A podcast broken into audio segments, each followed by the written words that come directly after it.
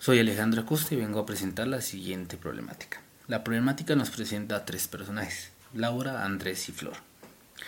Laura estudia en la educación a distancia y estudia administración de empresas. Andrés estudia presencial y estudia trabajo social. Y Flor estudia virtualmente y estudia la carrera de ingeniería en sistemas. Vamos a comenzar con el primer personaje, que es Laura. Laura es muy buena con las redes sociales, pero al ingresar a la carrera pensó que le facilitar por sus conocimientos en las redes sociales y en las comunicaciones a través de las, de las redes sociales. Pero se dio cuenta que para presentar los trabajos ella tiene que comunicarse a través de las herramientas virtuales que entrega la universidad. Esto va a ser un gran problema para Laura. Ella no conoce muy bien la utilización de las redes sociales de la universidad y esto le puede dificultar un gran esfuerzo al, al realizar el trabajo con sus compañeros. Hasta podría arriesgar a tener una gran falla en la nota y hacer que sus compañeros pierdan la materia.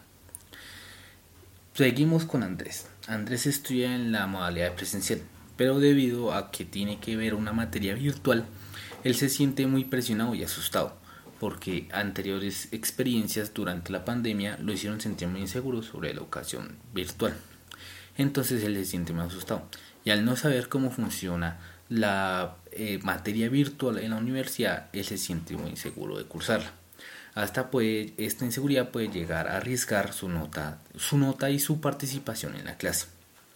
Y por último concluimos con Flor.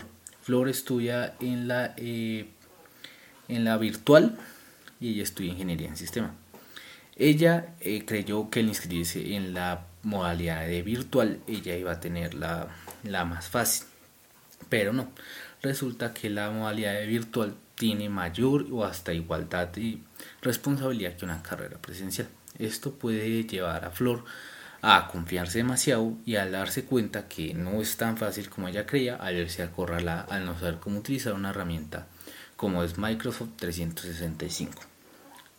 Esto puede arriesgar a que Laura no pueda coordinar bien sus clases y al mismo tiempo arriesgar a que, a que no pueda presentar sus trabajos y tenga una gran pérdida en nota.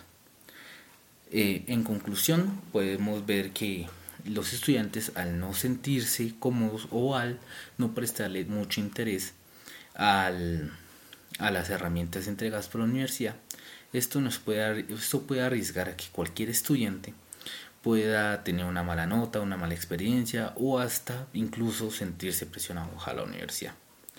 Esto puede, puede solucionarse asesorándose, viendo videos tutoriales de cómo utilizar los bienes de la universidad o hasta en mejorar eh, su comunicación con los profesores y con sus asesores.